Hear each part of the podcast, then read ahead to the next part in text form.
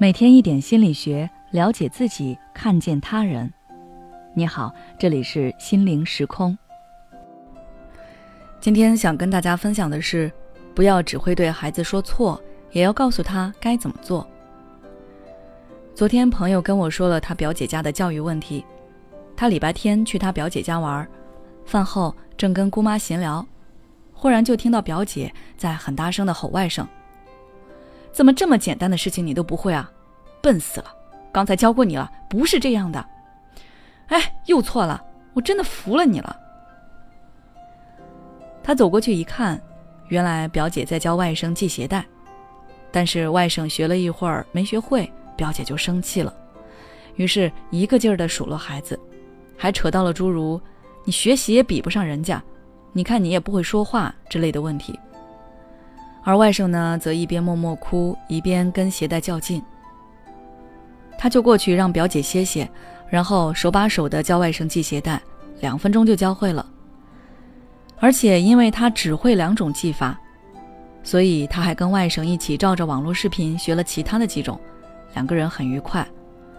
他不明白刚才是怎么回事，然后外甥就悄悄地告诉他：“妈妈每次都会说我做错。”但是却从来不告诉我该怎么做，只能自己去试。有一点慢了，他就生气。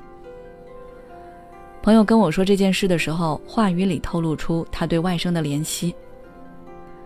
小小的孩子却被父母管教的一步不敢多走，因为他好像做什么都是错。可能有些家长也像我朋友的表姐一样，总是以成人的标准或者其他优秀孩子的标准去要求孩子。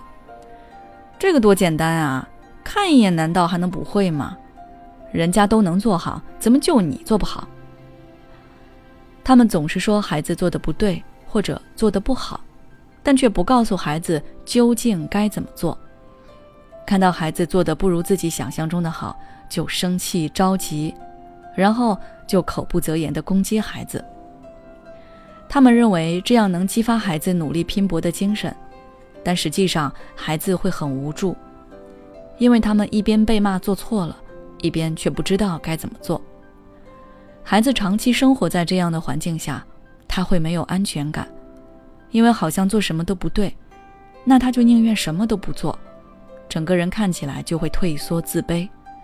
那这样，你就是害了孩子的一生。对于这样的情况，我希望家长们可以做到以下两点：第一，改变自己的这种教育方法。前面已经分析了，你这样做并不会让孩子做得更好，所以下次再遇到类似的情况，不要再重复这种模式。你感觉到自己要生气了，又不知道该怎么教育孩子时，请给自己一个暂停键，或者你自己意识不到，可以让孩子跟你说暂停，让你们彼此都冷静一下。说话没有用的话，可以买一个那种有声音的按钮，这可以给你起到很好的提示作用。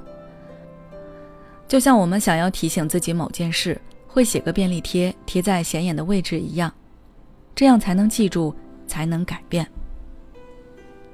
第二，耐心告诉孩子该怎么做。如果我这篇文章只跟你说到这里，你也只是知道这样做不对，我要改。但还是不知道以后该如何引导孩子，那这篇文章对你的实际效果其实等于零。你对孩子的教育同样也是如此，只告诉他错，却不告诉他正确的方向和方法，那他只能盲目的去试，试两次不对，你可能就失去耐心了。你要放下成人或者上帝视角的傲慢，把孩子当做白纸一张去教他。你可以对比一下自己。网络上有很多化妆或者游戏教程，那你也是看一眼就学会了吗？当然不是，你会学好久。视频也是不断暂停返回，并且要通过大量练习才能真正学会。所以教的时候要慢，要有耐心，要给孩子时间去消化。最好事先把这件事做一个拆解，总共分几个步骤，每个步骤需要做什么。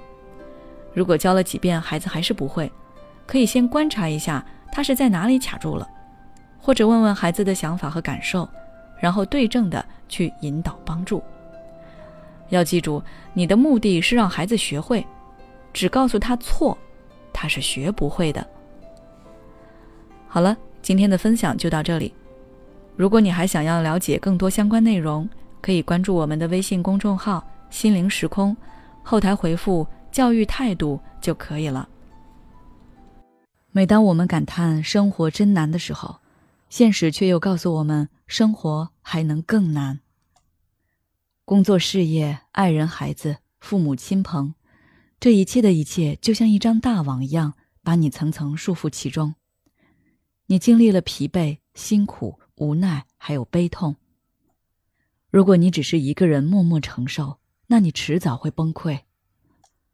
心灵时空组建了专业的心理救援队，每位咨询师都拥有超过二十年以上的咨询经验。只要你需要，我们就在。微信关注“心灵时空”，后台回复“咨询”就可以体验十五分钟心理清诊了。